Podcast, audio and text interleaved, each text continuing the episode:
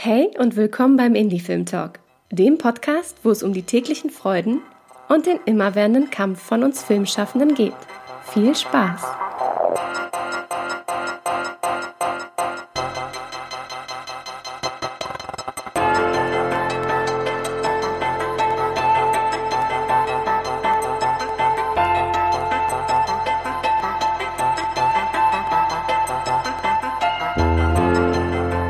Podcast gibt es nur durch dich. Damit es noch lange Indie Film Talk Content gibt, unterstütze uns mit deinem Abo deiner Wahl bei Steady oder einmalig über PayPal. Die Links dazu findest du in den Show Notes. Danke dir. Und jetzt viel Spaß bei einer neuen Folge vom Indie Film Talk Podcast.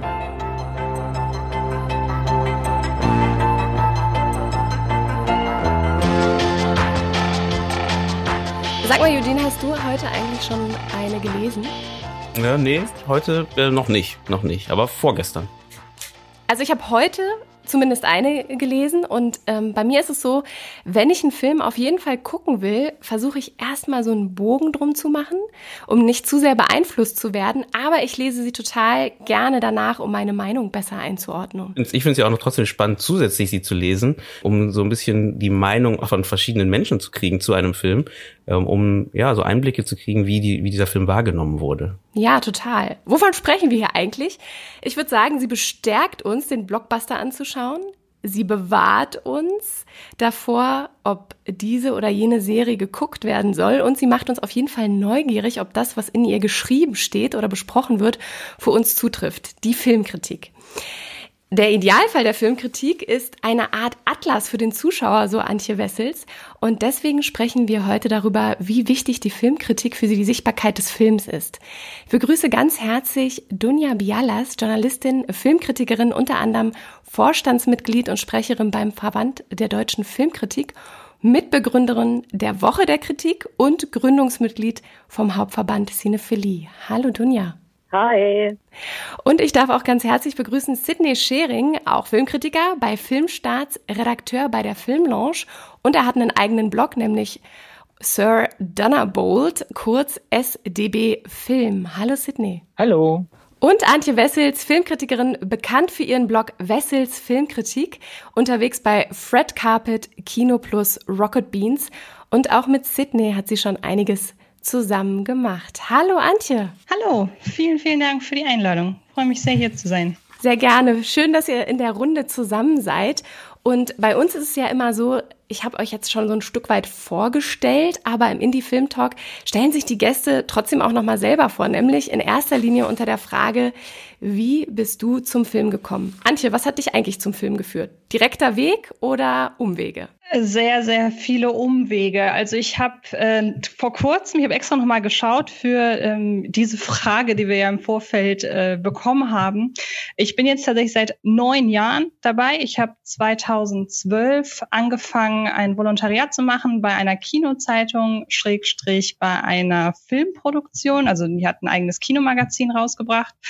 Und dazu bin ich gekommen, tatsächlich ja, wie soll ich das, wie soll ich das sagen? Wie die Jungfrau zum Kind eigentlich, weil ich zuvor eine Ausbildung gemacht habe, komplett äh, branchenfremd und die aufgrund von Krankheit abbrechen musste und dann ein Jahr lang arbeitslos war und ich in der Zeit viele Filme geguckt habe. Irgendwann, damit mir die, äh, die, die Decke nicht auf den Kopf fällt, habe ich angefangen, Texte über Film zu schreiben, einfach um mir die äh, Zeit so ein bisschen zu verschreiben. Und als ich dann das äh, Kinomagazin von McDonald's, die Kino News, in den Händen hielt und ah. ich gesehen habe, dass die in Hamburg sitzt, habe ich mir gedacht, ey, ich bewerbe mich einfach mal initiativ. Und erst wurde ich abgelehnt und zwei Tage später habe ich die Nachricht bekommen, ey, bei uns geht eine Kollegin in Mutterschutz, möchtest du nicht bei uns anfangen als äh, Volontärin? Also wirklich ich bin bis heute der Meinung, das sollte alles so sein, weil so viel Glück kann man eigentlich nicht haben. Und dann habe ich zwei Jahre dann Volo gemacht, habe mich so ein bisschen in die ganze Arbeit, äh, wie das so funktioniert, wie das mit Pressevorführung funktioniert, wie, der, wie die Filmwelt quasi organisiert ist mit Agenturen, mit Interviews, mit Junkets und so weiter. Das habe ich dann in diesen zwei Jahren kennenlernen dürfen und wurde dann aber leider nicht übernommen und habe dann gedacht, ja gut, ich werde jetzt wahrscheinlich wieder ein Jahr arbeitslos sein, mindestens, weil nun ja, es gibt in dem Bereich nicht so viele Festanstellungen leider. Habe mir dann gedacht, gut, ich nutze dieses eine Jahr jetzt wahlweise, um eine Festanstellung zu finden oder um mich selbstständig zu machen. Und wenn das nicht funktioniert, dann muss ich nochmal komplett von vorne anfangen. Und das selbstständig machen hat glücklicherweise toi toi toi funktioniert. Und jetzt schreibe ich seit ja, 2015 freiberuflich für diverse Magazine, bin seit zwei Jahren knapp jetzt auch so im ja, visuellen Bereich, bin äh, regelmäßig Gast äh, und auch äh, Redakteurin einer Kinosendung, Kino Plus, und habe auch ein eigenes kleines Format bei Fred Carpet, das frische Filme heißt. Und ja, mach da immer gerade das, was anfällt, spreche im besten Fall über aktuelle Kinostarts. Die gibt's ja momentan leider nicht, also weiche ich viel auf Streaming aus und so.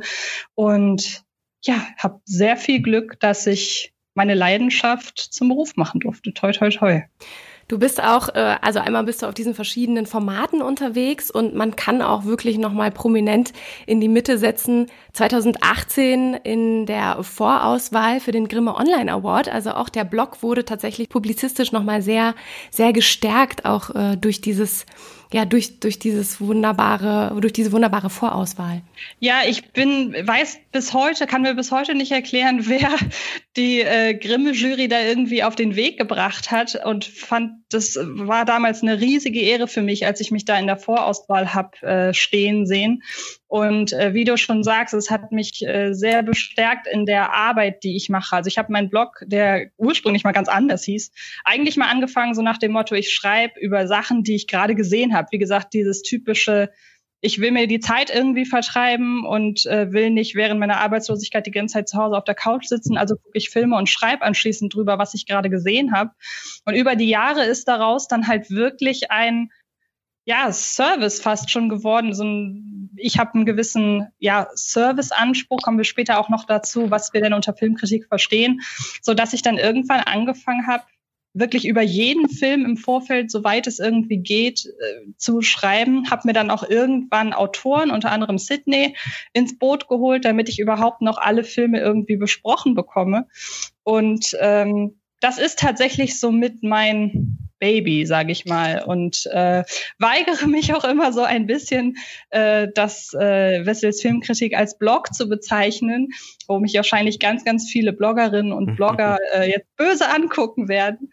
Aber ursprünglich war ein Blog ja eigentlich mal dafür gedacht, dass man, es war ja so ein bisschen, hat ja angefangen so ein bisschen als Online-Tagebuch. Und das, so hat meine Seite ursprünglich auch mal angefangen, aber mittlerweile wie gesagt, habe ich so einen gewissen Serviceanspruch und weiß auch, wer mich liest und weiß auch, dass da durchaus Filmschaffende und Drehbuchautoren und so weiter dabei sind.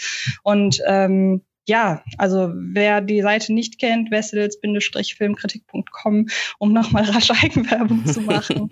Auf jeden Fall. Es wächst weiter, dein Blog und äh, nicht nur der Blog, sondern eben die Filmkritik, die du für dich aufgebaut hast in deinem Ort. Dunja, wie bist du zum Film gekommen? Äh, wie bin ich zum Film gekommen? Äh, ich habe ich hab studiert ähm, Literaturwissenschaft und ähm, also ein bisschen präziser französische Literaturwissenschaft, also Romanistik. Und da gab es einen sogenannten Filmkreis, ähm, der von einem Dozenten ähm, organisiert war, der sehr engagiert war, muss man sagen, der wirklich super war. Und da haben wir alle zwei Wochen einen Film gesehen und ausführlich darüber diskutiert und gesprochen. Und ich sage immer, das war eigentlich meine eigene eigentliche Ausbildung. Also in der Literaturwissenschaft ist natürlich auch sehr, sehr viel passiert, aber so richtig äh, dieses Nachdenken über Kunstwerke, ja, ob es jetzt äh, ein Roman ist oder ein Film, ähm, das haben wir eigentlich in diesem Filmkreis gelernt. Und als ich dann mit dem Studium fertig war, habe ich erstmal, wollte ich also überhaupt nichts mehr mit Literatur zu tun haben. Äh, ich fühlte mich so ein bisschen, ähm, wie soll man sagen, überbildet. Äh, also ich habe so ein paar ähm, Buchkritiken, Romankritiken tatsächlich geschrieben, habe aber gemerkt, dass mich das wahnsinnig unzufrieden zurücklässt, weil ich einfach äh, viel, viel, viel mehr Wissen habe als ähm, das, was dann letztlich äh, relevant wird. Und ich fand das irgendwie uninteressant. Also ähm, und dann habe ich angefangen, über Kunst zu schreiben, also nicht so wirklich als Kunstkritikerin, sondern Ähm, ich habe äh, verschiedene Ausstellungstexte geschrieben und, und habe halt quasi über Ausstellungen äh, geschrieben, die mich interessiert haben. Das waren damals so für Art-Magazine, ähm, die so alle so sehr, ähm, ja, so aus dem Untergrund kamen, also aus der Off-Szene, sage ich jetzt mal. Ähm, wir müssen uns vergegenwärtigen, das war Anno 1997. Da gab es noch diese schönen, äh, überall entstehenden, toll layouteten äh, kleinen Gazetten und die überall dann auslagen. Und ähm, genau, und das äh, hat mich tatsächlich dann so zum Schreiben gebracht über Kunst. Ich hatte dann äh, kurzzeitig den Ruf, die beste Kunstkritikerin München zu sein, habe Führungen ge gegeben und so. Wow. Und irgendwie habe ich mich dann, aber ja, ja, irgendwie habe ich mich dann aber nicht mehr so richtig wohlgefühlt, ähm, weil ich immer mehr den, auf, den Eindruck hatte, ich muss so Auftragsarbeiten machen. Ja, so wenn du einen Katalogtext schreibst, schreibst du ja immer pro. Das heißt, selbst wenn du es vielleicht nicht so super, super findest, ähm, versuchst du natürlich immer das Beste rauszuziehen. Und äh, irgendwann hat mich begonnen, das zu stören. Und ähm, dann bin ich, ähm, in München gibt es ein ähm, Online-Magazin, das wurde 1996 gegründet. Also es war eben alles in dieser bewegten Zeit der Zeitschriftengründungen. Und ähm, die hatten einen Kunst eine Kunstabteilung. Und dann bin ich eben zu diesen Onlinerinnen, das waren alles Mädels, alle Kunstgeschichte studiert, bin ich eben gegangen und habe mir mal die Redaktion angeschaut und habe überlegt, ob ich ähm, stärker eben tatsächlich so ähm, kurzfristige Ausstellungsbesprechungen mache und mehr in Richtung Kunstkritik gehe. Und dann habe ich entdeckt, dass es da quasi eine Nebenabteilung gab, wo eigentlich nur Jungs am Start waren. Äh, und das war die Abteilung Filmkritik, Arteschock Film. Und dann bin ich direkt von der Kunstgeschichtlerinnen bin ich zu den Filmnerds gegangen und seitdem bin ich da und äh, seit 2000 bin ich da quasi auch ähm, leitende Redakteurin. Und ich wollte eigentlich nie über Film schreiben, weil ich immer Angst hatte, weil ich Film so geliebt habe und immer noch liebe. Äh, und ich habe mir gedacht, was, was ich so mag, äh, darüber zu schreiben, äh, das will ich lieber nicht ich will mir quasi meine Liebe bewahren, ja, so und das nicht irgendwie, also nicht, dass es mir so ergeht wie bei diesen Texten zur Kunst, dass man an, am Ende dann irgendwie äh, angeödet ist oder keine Lust mehr hat, Auftragsarbeiten zu erfüllen. Aber das hat sich jetzt nicht äh, so gestaltet. Das, ähm, Im Gegenteil, also es, es wird noch ein bisschen länger, ich bin gleich fertig. Aufgrund meiner Texte ähm, wurde ich dann eingeladen vom Dokumentarfilmfestival hier in München, ähm, ob ich nicht Lust habe, beim Programm kuratieren mitzumachen. Bin dann dort eingestiegen ins Team und habe dann später den internationalen Wettbewerb kuratiert. Währenddessen war ich aber auch schon dann unzufrieden gewesen mit der Filmauswahl weil das halt sehr auf diesen Publikumsträchtigkeit hin äh, kuratiert werden musste und habe mir ein eigenes Festival gegründet. Underdogs heißt das.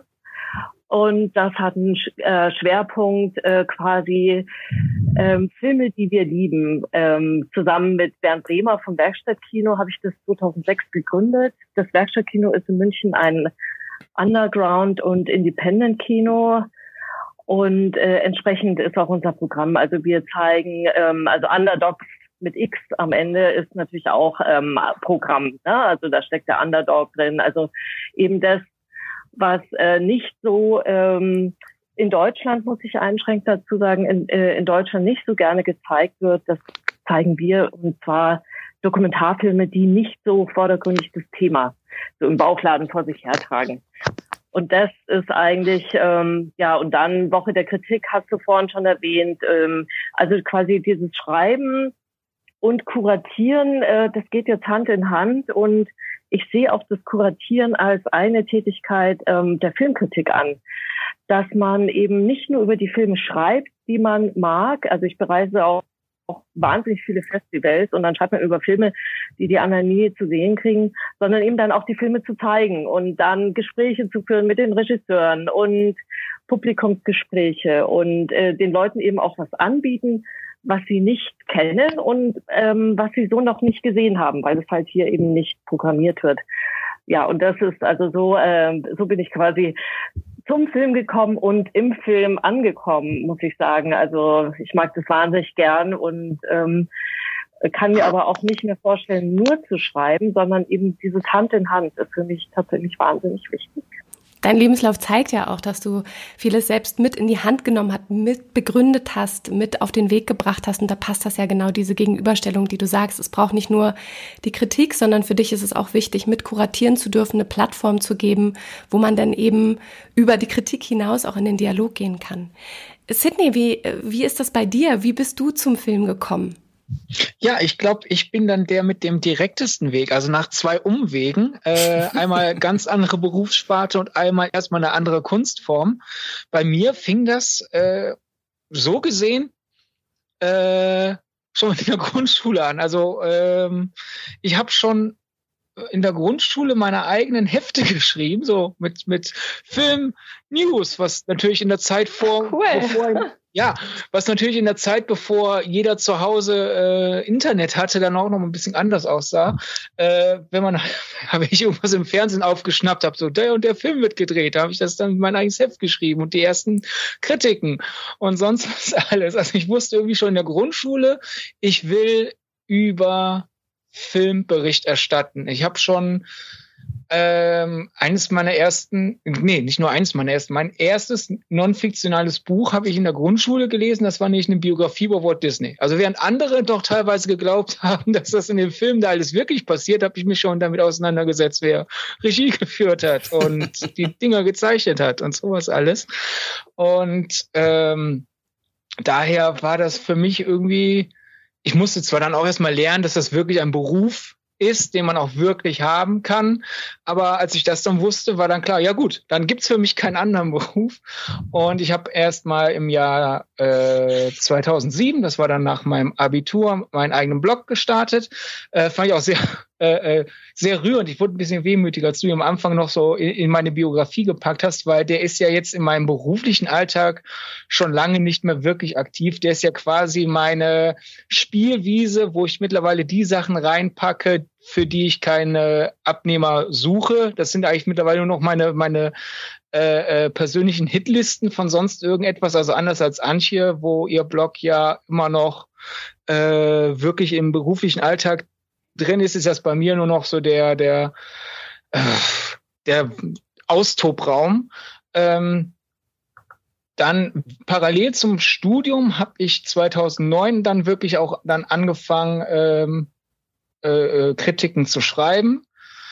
Und das hat dann halt, äh, nachdem äh, anfangs war es dann wirklich nur sehr sporadisch. Ich glaube, ich habe vielleicht anfangs vier Kritiken im Monat oder so gemacht und meine eigene Kolumne gehabt. Äh, sonst war ja erstmal noch anfangs das Studium da, aber je weniger äh, Raum das Studium einnehmen musste, weil äh, ich habe Medien und Kommunikation sowie Germanistik äh, studiert und die Studiengänge sind ja interessanterweise so aufgebaut, dass es gegen Ende des Studiums immer weniger wird. und deswegen war klar, ich kann immer weiter arbeiten und äh, generell Medienberichterstattung betrieben, aber mein Herz äh, schlug halt immer für die Filmberichterstattung. 2016 fing es dann an, äh, dass ich für die Filmlaunch ursprünglich so ein bisschen so im Zuruf Rechercheteam sozusagen für Fakten-Specials, ähm, wenn Dominik Porschen das Gesicht und der Kopf des äh, YouTube-Kanals Film Lounge äh, ein bisschen zusätzliche Stimmen haben wollte. Und ich weiß gar nicht mehr, wann es dann anfing, dass ich dann auch für die äh, Antje ab und zu Gastkritiken sozusagen gemacht habe in ihrem Blog. Und seit äh, Herbst 2020 neu hinzugekommen, spiele.de. Und ja, generell ist es bei mir so dieses klassische Freiberufler-Dasein. Wenn sich wo eine Chance auftut, mache ich da sehr gerne was, aber ähm, ja, das so gesehen wirklich die, die direkte Linie gewesen, so von der Grundschule an, okay, ich interessiere mich für Film und meine Interesse für Film kann ich am besten ausleben, indem ich meine Gedanken niederschreibe. Und dann lerne ich manchmal im Niederschreiben auch selber erst, wie ich einen Film fand, oder ich verstehe andere Meinungen über Filme besser und daher liegt mir das irgendwie schon seit, seit vielen, vielen Jahren im Blut und ich will das nicht missen. Jetzt habt ihr ein bisschen umrissen, wo ihr überhaupt aus den verschiedenen Richtungen zum Film gekommen seid. Wir wollen ja heute darüber sprechen, wie wichtig eigentlich die Filmkritik ist für die Sichtbarkeit des Films. Um aber erstmal ganz, ganz vorne anzufangen, was würdet ihr sagen, ist für den Beruf eines Filmkritikers oder einer Filmkritikerin ähm, wichtig? Also was sind so die wichtigen Merkmale, die man mitbringen muss, so in drei wichtigen oder in drei, ähm, in drei kurzen Worten. Antje, was geht dir durch den Kopf? Was brauchst? Ähm, das erste, was ich mir so, was mir sofort eingefallen ist als Begriff, war tatsächlich Offenheit. Also man muss, wenn man, ja, kommt drauf an, es kommt drauf so ein bisschen drauf an, worauf man sich spezialisiert. Es gibt ja auch äh, Kolleginnen und Kollegen, die sich auf einen bestimmten Bereich konzentrieren, die zum Beispiel sagen, okay, wir gucken nur Horrorfilme oder wir gucken nur Blockbuster. Ähm, meine persönliche Anspruch ist aber tatsächlich Offenheit und so, so, ja, so offen wie möglich an ein bestimmtes Werk ranzugehen und sich im Vorfeld frei zu machen von eventuellen Vorurteilen, vor Vorabvermutungen, wie ein Film denn sein konnte, basierend auf oder sein könnte, basierend auf den Leuten, die dafür verantwortlich sind, basierend auf Trailern, basierend auf Berichterstattung im Vorfeld. Also wie gesagt, Offenheit. Ähm, ja, man sollte, glaube ich, eine gewisse schon so eine gewisse kreative Ader haben, einfach damit man die Kritiken möglichst interessant verfasst und äh, man möchte ja auch dem Leserin oder dem Leser Spaß bereiten und nicht einfach nur irgendwelche Fakten oder irgendwelche Einschätzungen runterrattern. Und Leidenschaft wäre, glaube ich, das Dritte, weil ich habe manchmal so ein bisschen das Gefühl, dass das manche Leute in dem Bereich vergessen. Und ähm, wenn man sich immer wieder bewusst macht, dass man für den Bereich, für den man arbeitet, brennt. Ich glaube, dann bekommt man die besten Texte beziehungsweise die besten Kritiken zustande. Leidenschaft, Offenheit, Kreativität. Dunja, was sagst du? Wie, wie wichtig ist es, gerade wenn man leidenschaftlich ist, das ist ja vielleicht auch was sehr Subjektives. Wie subjektiv darf eine Filmkritik eigentlich sein oder wie objektiv ist sie? Ähm, ich möchte noch ergänzen zu Antje, also ich würde ihr in allen Punkten zustimmen, Fleisch. Ähm, immer wieder, wenn ich auf Festivals bin, äh, wo man sich so einen ganzen Filmmarathon-Tag dann zu Gemüte führt. Also da ist das Sitzen tatsächlich manchmal schon auch echt anstrengend. Aber ähm, das nur nebenbei. Ansonsten eben würde ich auch nochmal unterstreichen, die Lust am Text. Äh, das finde ich halt total wichtig, dass man äh, Lust hat am Schreiben. Also es geht nicht nur darum, äh, Filme zu gucken, sondern man muss ja auch drüber schreiben. Und wenn man dann so langweilige 0815 Texte liest, dann, wo man selber einschläft, ähm, dann tut man dem Film nichts Gutes. Also Lust am Text, Leute, wenn ihr Filmkritiker werden wollt, dann denkt dran, das Schreiben ist das Wichtige. Ähm, und Du hast jetzt gefragt nach der Subjektivität und Objektivität. Also vielleicht darf ich noch einen kurzen Schlenker machen und erzählen, dass ich Filmkritik unterrichte an der Uni. Ja, gerne. Und äh, das ist äh, jetzt das ist ein Thema, was ich in der ganzen Stunde behandle, ja, ähm, dieses Zusammenspiel von Objektivität und Subjektivität. Und ich versuche das mal ganz kurz zu machen. Ich äh, beziehe noch filmexterne Aspekte mit ein. In, äh, also ich, ich äh, mache das so immer so dreigeteilt. Und objektiv ist natürlich wahnsinnig viel. Ne? Objektiv ist jetzt erstmal äh, dass ich den Film überhaupt sehe. Dann meine ganze Recherchearbeit, also die Paratexte. Wer hat das gemacht? Was hat der vorher gemacht? Ähm, mit wem arbeitet er zusammen? Hat er ein Stammteam? Ähm, äh, oder wechselt er stark immer die Stilrichtungen? Ähm, alles das, das kann man recherchieren, das, das läuft dann im Abspann und das sind so erstmal so ganz objektive Kriterien die paratextuell sind. Und dann gibt es natürlich auch die Filmanalyse. Also das ist so, ich sage mal, die Filmanalyse ist das Besteck oder das Instrument des Filmkritikers, äh, zu sehen, wie ein Film aufgebaut ist, zu sehen, wie ein Film funktioniert, ähm, wie die Dramaturgie verläuft, ist das Ende offen? Ist es geschlossen? Wo sind die Höhepunkte? Also wie ist der Film gebaut sozusagen? Dann zu gucken, wie ist die Kamera, äh, wie ist der Sound? Ähm, haben wir einen ähm, Score, also äh, der, der ganz stark die Stimmung trägt oder äh, ähm, der Film auf Schauspieler und so weiter und so fort. Also Gottes Willen, ich muss jetzt hier Stopp machen, ne? sonst wird zu viel.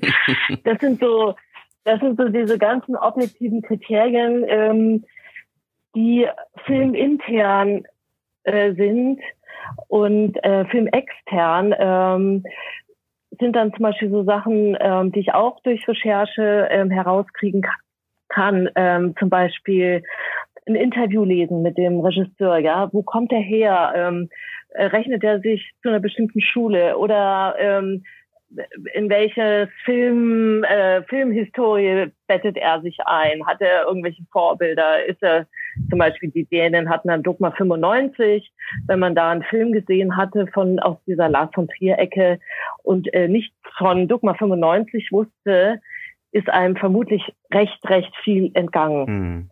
Und wenn das ein Zuschauer zum Beispiel entgeht, ja, äh, das ist völlig okay. Aber ich finde schon, als Filmkritiker hat man quasi eben so eine journalistische Pflicht, ähm, bestimmte Recherchearbeit zu leisten. Und das sind eben diese ganzen äh, objektiven Kriterien, äh, die ich mir dann quasi zusammen zusammentrage erstmal. Und dann muss ich eben gucken, was brauche ich denn dann überhaupt für meinen Text? Und dann ist natürlich die Subjektivität absolut wichtig. Ähm, und ich sage immer, ähm, äh, dass man als Filmkritiker auch möglichst ähm, unvoreingenommen in den Film reingehen soll, eben auch ähm, um sich diese Neugier oder diese Offenheit eben zu bewahren oder erstmal mit dieser Offenheit äh, reinzugehen und dann ähm, genau zu schauen auf die eigenen ähm, Emotionen, die man beim Gucken des Films hat oder ähm, was hat man für Assoziationen, was für eine Intellektualität wird da angeregt oder langweilt man sich und warum ist es so und und diese ganze also quasi so ähm, die Blackbox äh, ja wenn man sagt so ähm, das Sehen des Films passiert dann in der Blackbox, also nicht nur im Kinosaal die Blackbox, sondern auch in mir drinnen, in meinem psycho-emotionalen Gebilde, ähm, was da heißt, ähm, Filmkritiker zu sein. Und das ist halt total wichtig. Und das ist dann quasi, ähm, sollte der Ausgangspunkt ähm, dafür sein, wie ich den Film finde. Und hinzu kommt die Subjektivität auch noch meine eigene Filmografie. Also das heißt, welche Filme habe ich in meinem Leben schon gesehen und ähm, wie kann ich das, was ich sehe, dann darin einordnen? Also das ist total wichtig. Ähm, das ist so, äh, das bestimmt meine, meinen Geschmack. Das ist so eine Art von Erziehung, das ästhetische Erziehung letztlich. Ne? Also ich bin die Summe dessen, was ich schon gesehen habe. Also in meinem Fall habe ich halt mich sehr viel mit Kunst und Literatur befasst und das bestimmt auf jeden Fall ähm, meinen Blick auf Filme, ganz, ganz klar. Und ähm, das, ähm, das überträgt sich dann natürlich auch auf die Kritik und das und auf den Text und so weiter und so fort. Also und so, das ist so dieses Gefüge, in dem Filmkritik entsteht. Und ich würde schon sagen, dass es tatsächlich ähm, dann, ähm, wenn man das alles so erfüllt, merkt man dann schon, was ähm, eine Kritik quasi an Arbeit dahinter steckt. Ein total schöner Text, der hinterfragt, der äh, den Filmkritiker oder die Filmkritikerin eben auch ähm, in die Position stellt, den Film fundiert zu analysieren und eben auch die Filmgeschichte mit heranzuziehen und einzuordnen. Äh, Antje, wie du auch in deinem äh, Zitat so schön gesagt hast, ist wie so eine Art Atlas, der einen halt auch als Zuschauer oder als Zuschauerin, so habe ich das verstanden, auch führt und auch ein bisschen eben die Chance gibt, einzuordnen, wie ist dieser oder jener Film vielleicht auch zu verstehen. Antje, was würdest du sagen, wie, wie, wie wichtig ist die Filmkritik? Jetzt war das für die Zuschauer und Zuschauerinnen als Orientierung, so verstehe ich das, aber wie wichtig ist die Filmkritik für die Filmschaffenden? Also da möchte ich natürlich jetzt nicht das oder das, das Wort äh, für die Filmschaffenden stellvertretend äh, erheben, weil ich das einfach nicht weiß. ich habe zwar durchaus, ich, es kommt durchaus oft vor, dass ich mich mit Filmschaffenden direkt austausche, aber da sind die Meinungen halt komplett unterschiedlich. Ähm, mein persönliches Empfinden geht einfach dahin, dass ich zumindest für mich genau bewerten kann, was es nicht ist. Denn ich finde nicht, dass FilmkritikerInnen Filmschaffenden ihren Job erklären brauchen. Weil das ist so eine Sache, die ich sehr oft feststelle, wenn ich äh, ausgerechnet im Internet viele Kritiken lese, dass Schreiberinnen und Schreiber so ein bisschen den Eindruck erwecken, so ich erkläre den Filmleuten jetzt, was sie falsch gemacht haben und im besten Fall lernen sie daraus. Mhm. Ich würde mal behaupten, dass kein Filmschaffender eine Kritik liegt, äh, liest mit dem Bestreben, so und jetzt möchte ich mal wissen, was ich beim nächsten Mal besser machen muss. Mhm. Ähm, für mich würde ich es eher so bezeichnen, dass vielleicht Filmschaffende auf jeden Fall interessiert, wie denn ein Film aufgefasst wird, wenn sie über kurz oder lang verschiedene Autorinnen und Autoren lesen, dass sie auch in etwa wissen, wie sie das, was, was Dunja gerade gesagt hat, ähm, so dieses, man ist eben so die Summe dessen, was man alles schon gesehen hat, was man alles auch schon besprochen hat. Und wenn man da als Filmschaffender sich mit einzelnen Autorinnen und Autoren auseinandersetzt, dann weiß man auch in etwa, wie man das einzuordnen hat. Ähm, Ansonsten glaube ich ehrlich gesagt gar nicht so sehr, dass sich ein Filmschaffender oder eine Filmschaffende so sehr von einem Zuschauer oder einer Zuschauerin darin unterscheidet. Ich glaube, da ist einfach die Neugierde da, zu wissen, ey, wie sieht denn der oder die Autorin äh, einen bestimmten Film und im, im Falle des Filmschaffenden eben meinen eigenen Film. Und ähm, ja, wobei beim, beim Zuschauer und bei der Zuschauerin möglicherweise auch noch ein gewisser Servicegedanke hinzukommt, so nach dem Motto, ey, soll ich mir den Film angucken oder soll ich ihn mir nicht angucken? Das bleibt bei Filmschaffenden, wenn es um den eigenen Film geht, in der Regel außen vor. Ähm, aber ja, ich glaube, das ist tatsächlich so für mich mit das Wichtigste, Filmkritik nicht als Berufserklärmedium zu begreifen. Mhm. Sydney, siehst du das ähnlich? Ja, also ich finde, es gab ein sehr gutes Christopher Nolan-Zitat neulich, äh, der bemängelt hat, dass nicht nur in der Kritik, sondern generell auch beim Publikum äh, sich eine Haltung entwickelt hat, dass die Leute denken, ich bin in einem Schachspiel gegen den Film. Und es gibt einfach Leute, die, warum auch immer, sich in den Kopf gesetzt haben, wenn ich einen Film sehe, muss ich den austricksen können. Ich habe die Logik besser durchschaut als die Filmschaffenden. Ich weiß besser, äh, wie die Figuren handeln sollten. Also sehr beliebte Sache halt im Horrorkino vor allem. Also warum machen die das? Die hätten nur einfach nach Hause gehen können oder sonst etwas. Und natürlich gibt es Kritikpunkte, die einen in einem Film rausreißen können. Ich zum Beispiel äh, reg mich auch oft auf, wenn ich eine Figur auf einmal in sich inkonsequent finde. Wenn ich auf einmal denke, nein, diese Figur würde nicht so handeln. Aber das ist ja immer noch mal ein Schritt anders reflektiert als das, was andere Leute machen, nämlich ich würde nicht so handeln. Warum handelt die Figur so?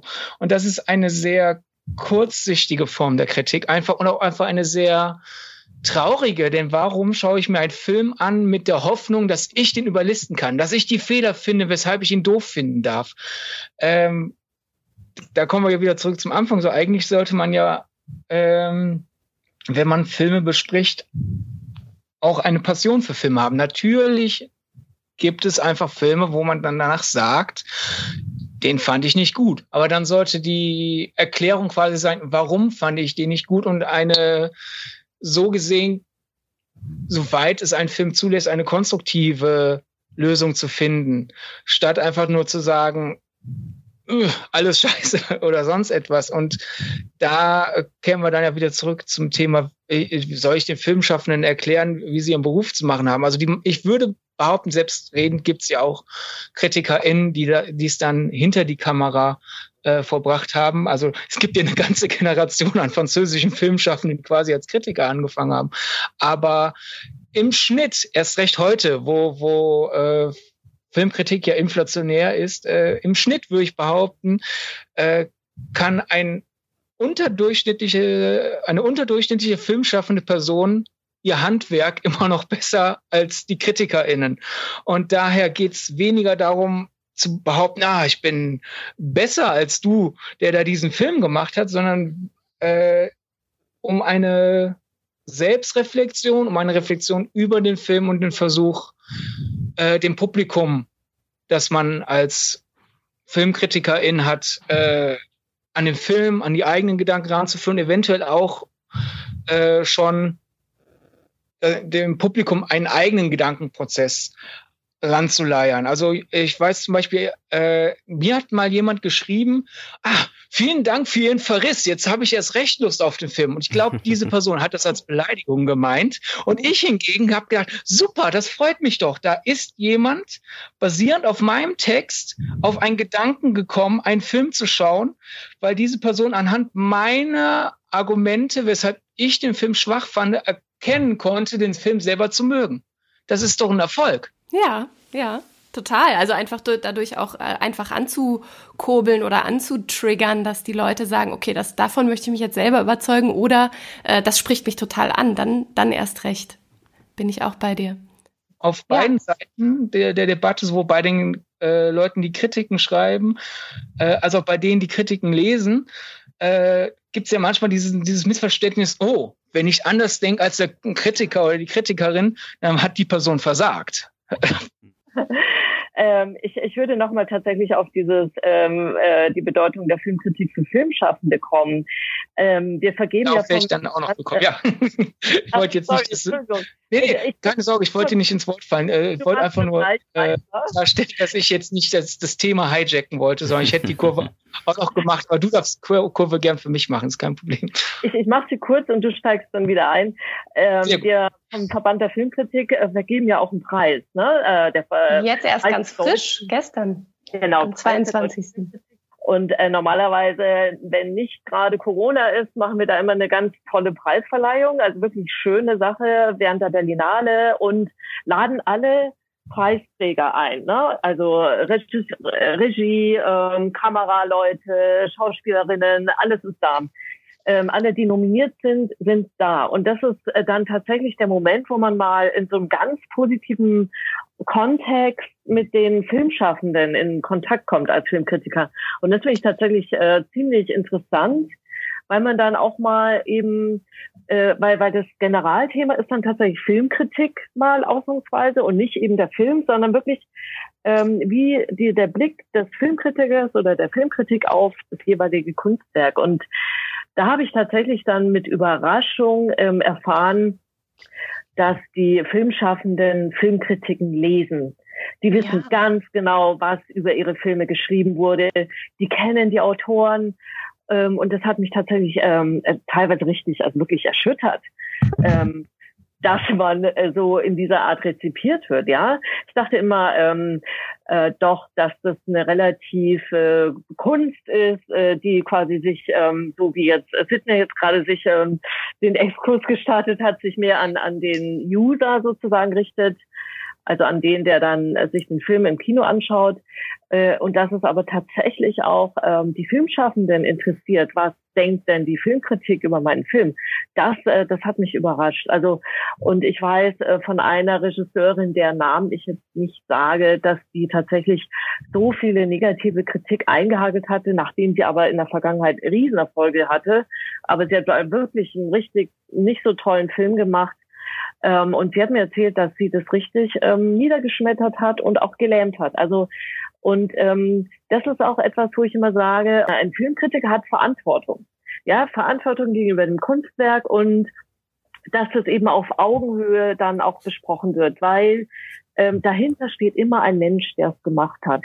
Und ähm, da soll man jetzt aber nicht äh, die ganze Zeit nur Samthandschuhe äh, anziehen, sondern eben jemand, der wirklich schon ähm, der gestandener Filmemacher ist, zum Beispiel, denke ich, kann tatsächlich, wenn er mal einen schlechten Film gemacht hat, wirklich eine, einen Verriss, äh, meinetwegen, ähm, viel besser verkraften, als wenn jetzt einer, der gerade am Anfang seiner Laufbahn steht ne, und sein Debüt vorlegt. Also das sind alles so Sachen, die muss man mit bedenken, weil die Filmschaffenden die Kritiken auch lesen. Also man hat da wirklich eine ganz große Verantwortung. Also das mit dem Respekt, wenn ich da einmal kurz einhaken darf, finde ich ein sehr, sehr, sehr schönes Stichwort. Denn ich habe mir irgendwann mal so als Credo für meine Texte gesetzt, ich möchte die Texte so verfassen, wie ich sie dem Adressaten, beziehungsweise äh, nicht unbedingt Adressaten, wie ich sie dem Filmschaffenden selber auch ins Gesicht sagen würde. Weil ich glaube, wenn man sich das so ein bisschen vor Augen fasst, dann ist man nicht so leicht dazu verleitet, wirklich hämisch zu werden. Und ich erinnere mich an ein Gespräch mit einem Regisseur, auch einem wirklich erfolgreichen Regisseur hierzulande, der mal zu mir meinte, er kann absolut damit umgehen, wenn es Leute gibt, Kritikerinnen oder Kritiker gibt, die seine Filme nicht mögen, beziehungsweise die eine schlechte Kritik verfassen. Was er aber nicht ab kann, und das verstehe ich total, ist, wenn es hämisch wird. Wenn man anfängt vom Werk auf die Macher dahinter zu schließen. Also wenn man sagt, ich mochte den Film nicht, dann muss der Regisseur ja ein Arschloch sein. So ganz, ganz, ganz überspitzt ausgedrückt.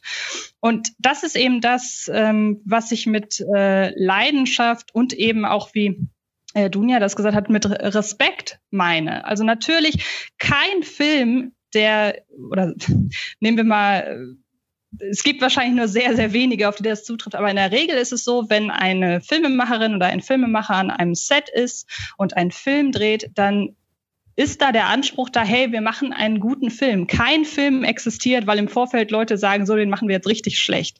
Und ich glaube, also mal das ja. Produktion. Ja, wollte ich gerade sagen. weil das ist, weil das ist nochmal ein ganz anderer, äh, ein ganz anderer Wirtschaftszweig in Sachen Filmkreation. Äh, aber ich glaube, wenn man sich das so ein bisschen vor Augen führt und sich auch überlegt, was da für Arbeit hintersteckt. Und ich mhm. kann, ja, das klingt jetzt, das klingt jetzt super privilegiert, wenn ich das sage, weil ich weiß, dass überhaupt überhaupt nicht die Möglichkeit besteht, dass es jeder machen kann. Aber ich versuche es mal so neutral wie möglich äh, zu verfassen.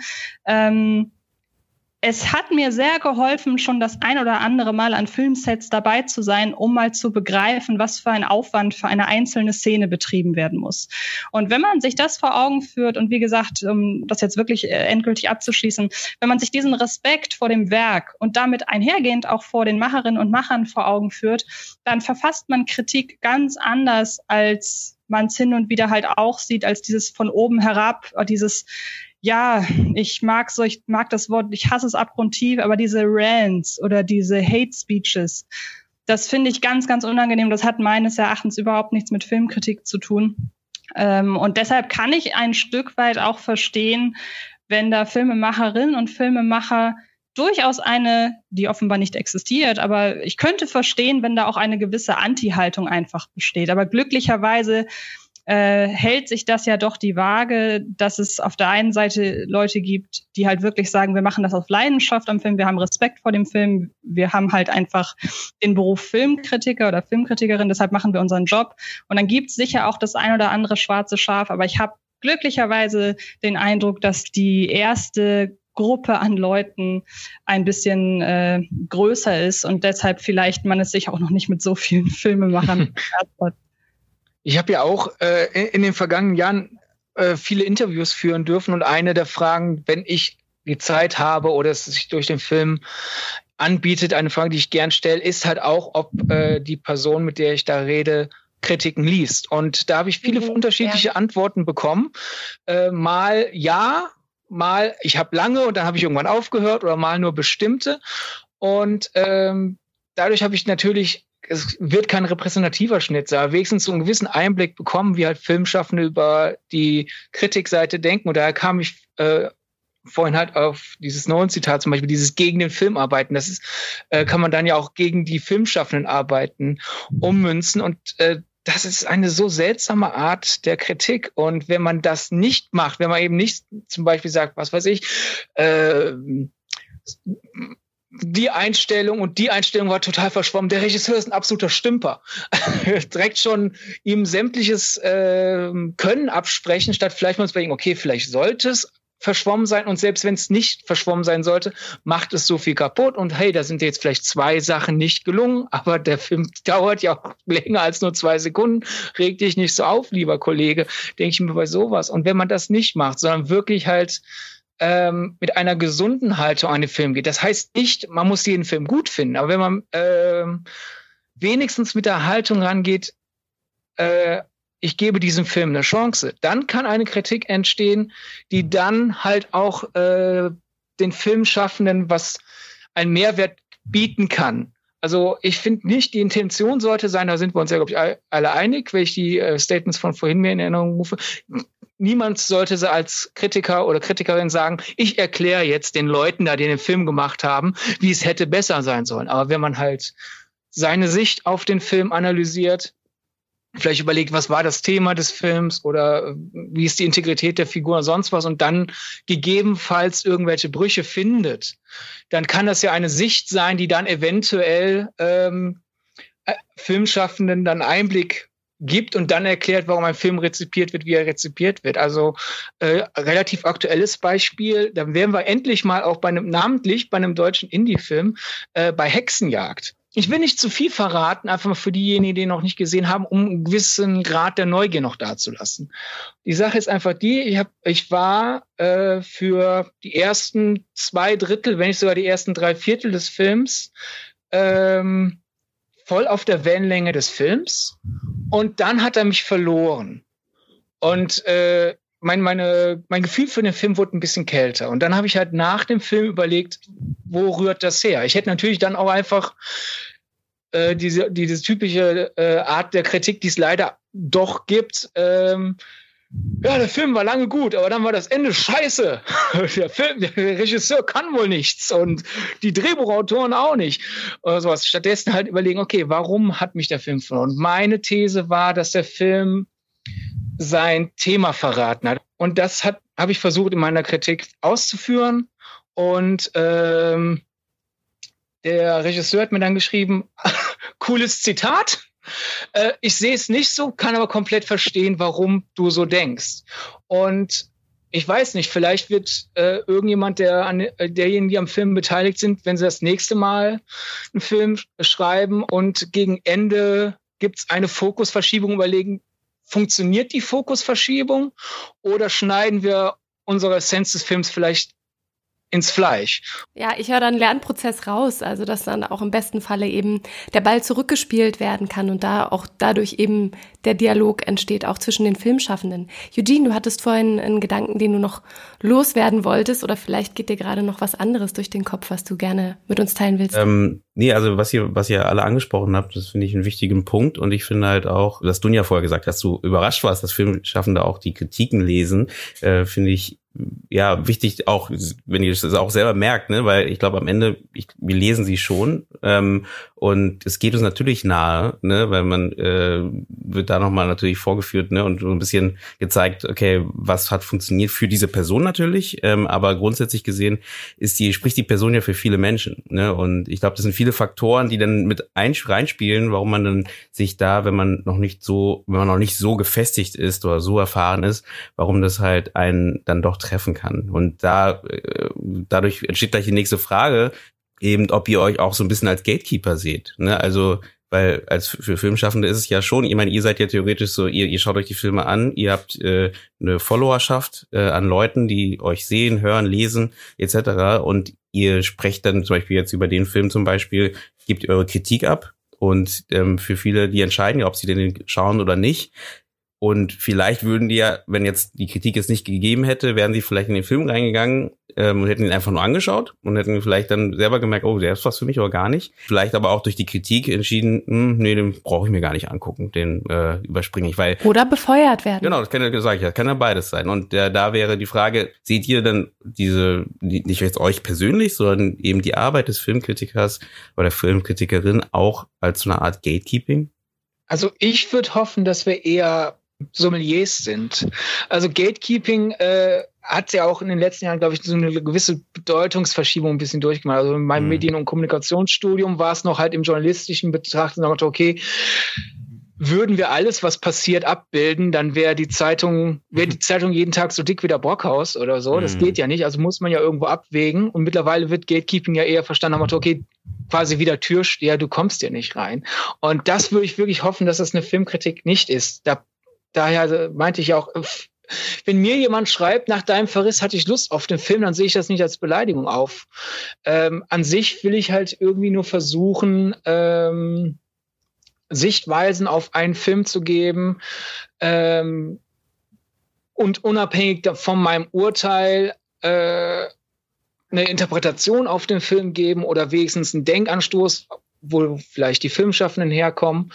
Und dann ist die dritte Säule halt quasi äh, die Filmkommunikation in die Hände der anderen geben. Also dass Leute halt zum Beispiel basierend auf meiner Kritik sagen, oh, ich habe Lust darauf oder ach, schon wieder ein Film zu dem Thema oder sonst irgendetwas und dann sich ihre eigenen Gedanken machen. Daher wäre Gatekeeping jetzt wenigstens im Sinne von Daumen hoch, Daumen runter nicht gegeben, weil ich eigentlich nie denke, hey, äh, wenn ich einen Film nicht mochte, geht nicht rein, auf gar keinen Fall, sondern halt, hey, nach meiner Kritik, was ist dein Gedanke? Aber wenn man das jetzt noch ein bisschen weiter abstrahiert, sind wir natürlich insofern noch immer Gatekeeper in dieser Situation, weil davon abhängig ist, was wir besprechen, mhm. ja auch abhängig ist, was die Leute sehen. Wobei ich da äh, die, die Verantwortung teilweise wieder abgeben würde, Gefahr, dass wir dann vom diesem Thema direkt auf ein anderes kommen. Das ist ja, liegt auch teilweise in der Hand des Publikums. Denn äh, das hatte ich mit Susanne im Vorgespräch. Es ist diese seltsame Dichtomie, dass sehr viele der Leute, die sagen, warum werden nicht mehr Filme gemacht, wie hier irgendein Beispiel einsetzen, dass diese Leute ähm, gar nicht realisieren, dass sehr wohl immer noch solche Filme kommen, weil die das ausblenden. Also ne, wenn, wenn ihr wollt, dass eine bestimmte Art Film entsteht äh, und besprochen wird, dann geht in diesen Film hm. oder kauft ihn als bezahlten äh, äh, Digitaldatei oder hm. sonst etwas und klickt die Artikel dazu an. Nun ja, wie ist das gerade bei, bei dem Verband der Filmkritik? Habt ihr die Möglichkeit oder gerade ähm, wenn du sagst, du hast auch einen bestimmten Fokus auch auf den Indie-Film gelegt äh, bei, bei deinem ganz eigenen Festival, schaust du auch beim Verband der Filmkritik, dass man den Fokus auch auf den etwas kleineren Film legt? Ähm, also ich, ich merke schon, dass wir teilweise aus sehr, sehr, sehr verschiedenen äh, Filmkritikrichtungen kommen. Also gerade Sydney, äh, teilweise, was du da sagst, so, ah, da könnte ich jetzt echt direkt, äh, könnte wir ein schönes Streitgespräch äh, gehen. Ähm, also äh, Wirklich? Ich habe ein bisschen bei allem, was du gesagt hast, ich Das finde ich interessant, dass du, dass ich bei allem das denke ich auch so. Und. Am Schluss, was du gesagt hattest, ähm, hatte ich so einen komischen Utilitarismus der Filmkritik herausgehört. Ja, also äh, um das ganz kurz und dann komme ich auf deine Frage, Susanne. Ähm, ähm, es gibt keine Korrelation zwischen guter Besprechung und vielen Zuschauern. Aber, aber ich möchte nur einen Text ähm, erwähnen, der wirklich ganz großartig ist. Also für wer Lust an polemischen Äußerungen über Filmkritik hat, der, der soll sich doch mal von Günter Rohrbach äh, durchlesen, Das Schmollen der Autisten. Das ist ein relativ alter Text, der entstanden ist ähm, zur Erscheinung von Tom Tick, was das Parfum. Mhm. Die älteren Hörer erinnern sich. Und ähm, der wurde von der Filmkritik wirklich stark, stark verrissen. Und im selben Jahr ist erschienen von Valeska Griesebach Sehnsucht. Das war ihr Filmdebüt äh, mit Laienschauspielern gedreht und so weiter. Das war so die Zeit, wo die Berliner Schule gerade so äh, rauskam. So, die Filmkritik ähm, hat diesen Film gefeiert. Und jetzt kommt Günter Rohrbach. Ähm, kurze Erläuterung, wer Günter Rohrbach ist. Äh, das ist einer der einflussreichsten Filmproduzenten Deutschlands.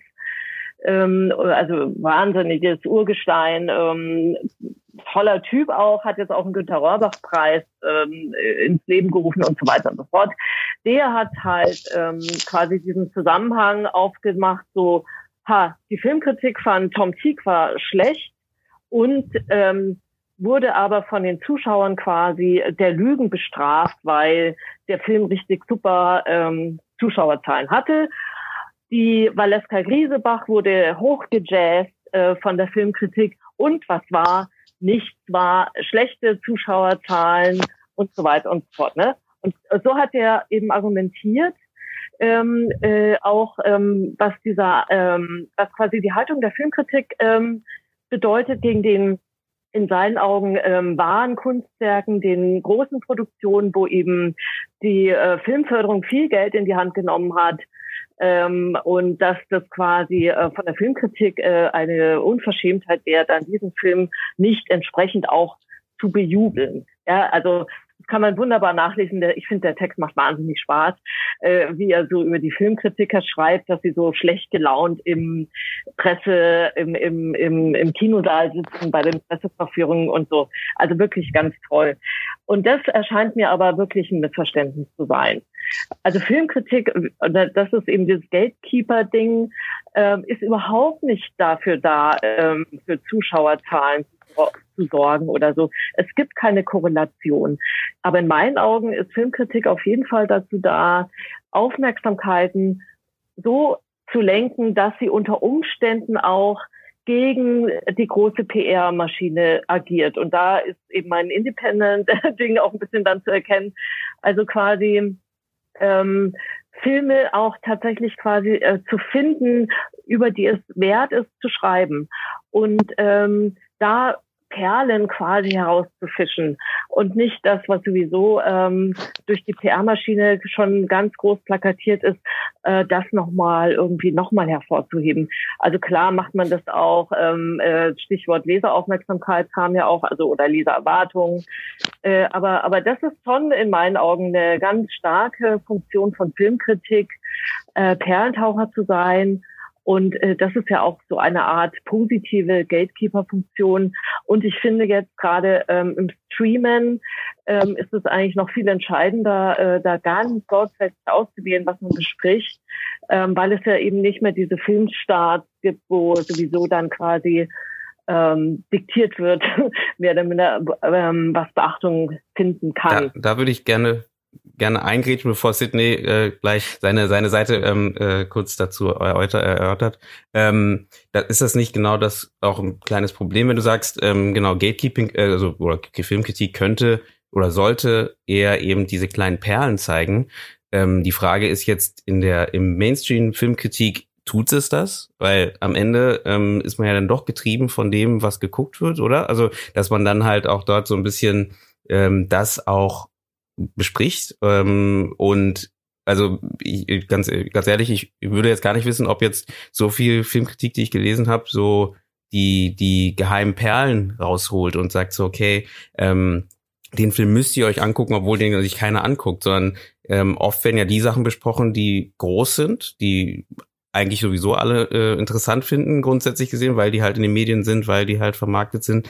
Und ähm, dass dann halt die kleineren Projekte gar nicht so sichtbar sind. Außer, äh, füge ich hinzu, letztes Jahr hat man ja besonders gemerkt, wo es eben diese äh, Filmstarts und Kinostarts nicht gab, dass eben viele, auch Kollegen, ähm, äh, die auf mich zukamen, auch und meinten, ja, spannend, dass jetzt ähm, eben, man hat schon das Gefühl, dass halt mehr Filme auch gezeigt werden und Möglichkeiten äh, bekommen, gesehen zu werden, auch von der Filmkritik aufgenommen zu werden, die halt ähm, davor schon ein bisschen untergegangen wäre. Also ich, äh, ich wollte fragen, kann man das unterschreiben, dass halt die Filmkritik diese Perlen äh, sucht oder zeigt die Filmkritik nicht doch eher das, was sowieso eben äh, im Mainstream, im Mainstream ist sehr weit gefasst, sowieso sichtbar ist?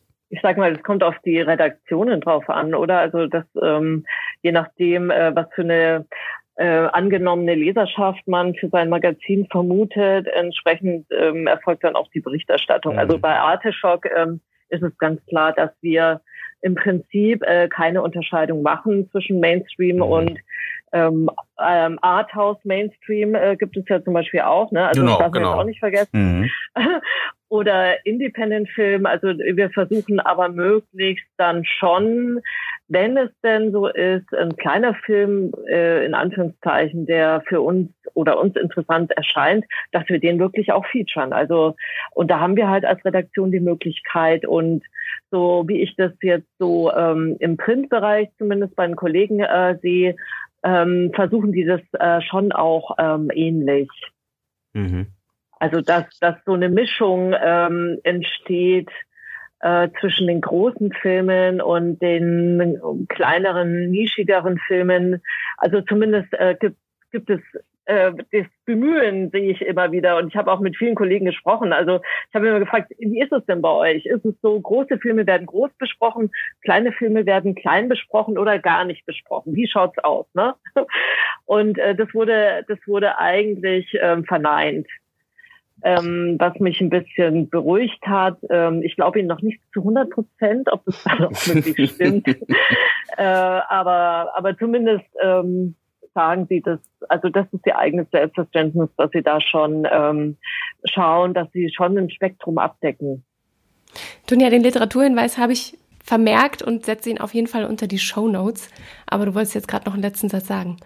Nee, ist äh, alles gut. Da muss unbedingt Sydney nochmal zu Wort kommen. Genau, eben.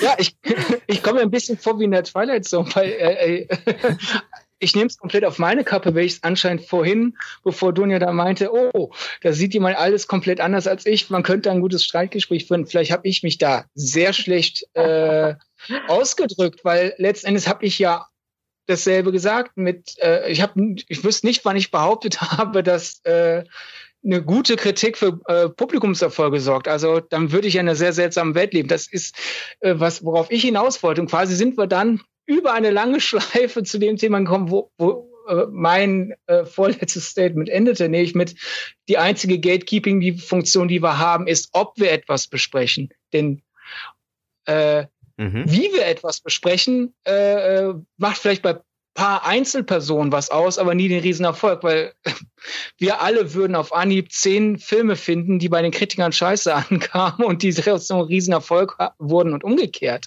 Ähm, und die Sorge ist halt einfach, ob wir was besprechen. Und das meinte ich ja mit, da ist aber das Publikum teilweise mitschuld.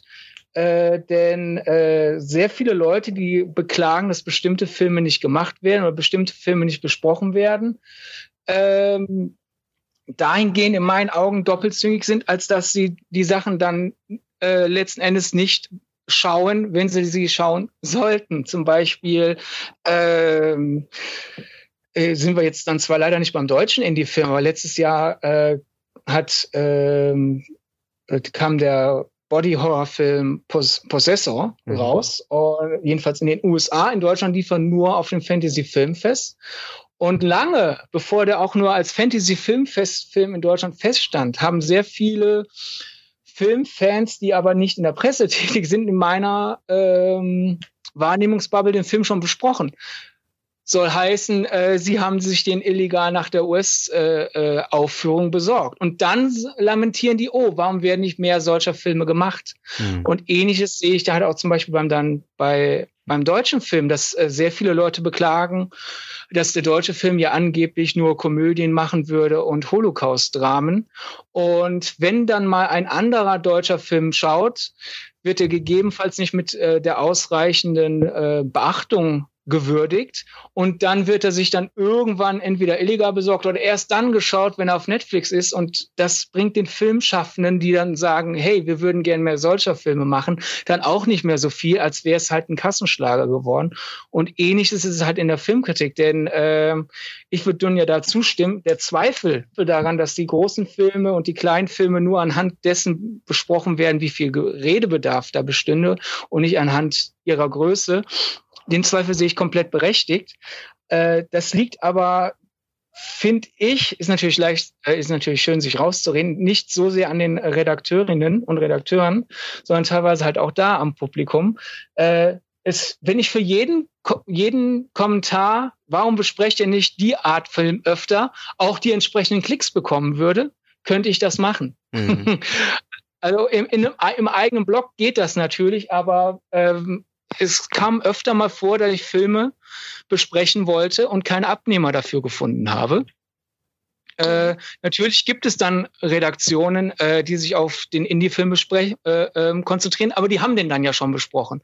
Und außerhalb die, äh, äh, dieser Welt ist es schwer, dann dafür zu sorgen, weil manchmal solche Artikel leider nicht klicken. Und äh, seltsamerweise behaupten Leute aber da, darüber lesen zu wollen. Also irgendwo ist da die Diskrepanz. Und das ist natürlich ein bisschen das Hen- und Ei-Problem. Mhm. Wenn wir das öfter machen würden, gäbe es eine Wahrnehmung genau. dafür. Das stimmt natürlich. Gleichzeitig gilt aber auch, wenn ich was anbiete und wieder was anbiete und wieder was anbiete und es nicht genommen wird, dann äh, muss ich dann äh, auf mein eigenes Risiko dann es schon wieder durchdrücken. Es ist quasi dann wie es, dasselbe Problem wahrscheinlich, wie es die Filmschaffenden haben, so nach Motto, okay, ich könnte noch mal ein Herzensprojekt machen und äh, äh noch tiefer in die Schuldenfalle gegebenenfalls gehen oder ich mache jetzt einmal einen Film für die. Dieses klassische One for them, one for me. Mhm. Also auch der ganz klare Appell äh, würde ich einfach mal aufnehmen von auch den Filminteressierten, dem Publikum, die Perlen, die auch von äh, der Filmkritik hochgeholt werden, auch mit proaktiv zu suchen, zu lesen, zu klicken, dass das dann auch natürlich mehr in den Fokus gerückt werden kann. Was mich noch interessiert, äh, gerade äh, Antje, du bist auch auf vielen verschiedenen Formaten unterwegs, was die Film Filmkritik angeht, eben nicht nur Print, sondern auch online. Äh, du bist äh, selber in einem Podcast unterwegs, ähm, aber eben auch in, äh, in einem YouTube-Format. Was würdest du sagen, was sind da die besonderen Vor- oder vielleicht auch Nachteile? Welche Formate ähm, bieten welche Möglichkeiten der Filmkritik und ähm, ja, was, was siehst du dafür für verschiedene Möglichkeiten der Filmkritik auch nochmal einen anderen, einen anderen Sendeplatz, eine andere Sichtbarkeit zu geben? Also natürlich haben die Sachen, da braucht man sich, glaube ich, nichts vormachen, in den letzten Jahren an Bedeutung gewonnen, die man sich angucken kann und nicht mehr lesen muss. Mhm. Also ich merke schon, auch gerade jetzt so das Podcast-Medium, wo man dann zwar nicht guckt, aber sich das anhört, das gewinnt ja immer mehr an Zulauf. Und ähm, man hat so ein bisschen den Eindruck, das geschriebene Wort hat ein wenig ausgedient, was ich persönlich ziemlich schade fände und ich das auch nicht insofern bestätigen möchte, als dass ich trotzdem weiterhin Texte verfasse, weil ich tatsächlich merke, dass das Schreiben mein persönliches Lieblings Medium, beziehungsweise, oder sagen wir besser, mein persönliches äh, Lieblingssprachrohr ist, weil ich einfach weiß, ich gehe dann, nachdem ich das grob verfasst habe, noch äh, zehnmal drüber. Ich kann mir ganz genau meine Formulierung auswählen.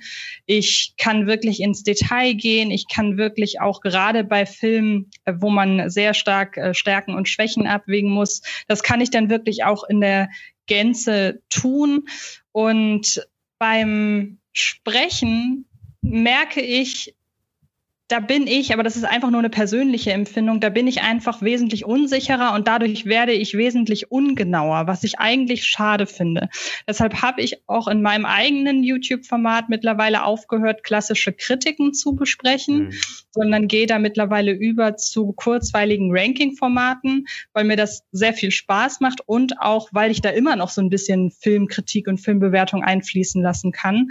Aber wenn es wirklich um die intensive Auseinandersetzung mit einem Film, mit allen Stärken, mit allen Schwächen, mit Veranschaulichung an einzelnen Szenen, mit Beispielen, mit Trivia zu der Filmentstehung, also wirklich mit allem, was mit dem Film zu tun hat, äh, wenn ich das alles nehmen möchte und in eine perfekte Kritik packen möchte für mein Empfinden, dann muss ich die aufschreiben. Und äh, ich hoffe auch, sehr, dass ich das in Zukunft noch tun darf, weil ja, mir macht auch das Reden vor der Kamera Spaß, insbesondere im Dialog, weil dann hat man natürlich die Möglichkeit, dass andere oder dass, dass man direkt merkt, wie der Film auch bei einer anderen Person ankam und dann ergibt sich daraus ein lebendiges Gespräch im besten Fall.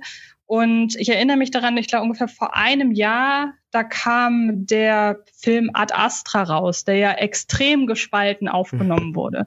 Und ich war damals in der Sendung Kino Plus zu Gast und äh, ich habe den Film sehr, sehr kritisch gesehen und äh, mein Kollege hat ihn sehr, sehr positiv gesehen. Wir haben ungefähr 15 bis 20 Minuten über diesen Film gesprochen. Jeder hat wirklich so seine Einwände und seine Argumente vorgetragen.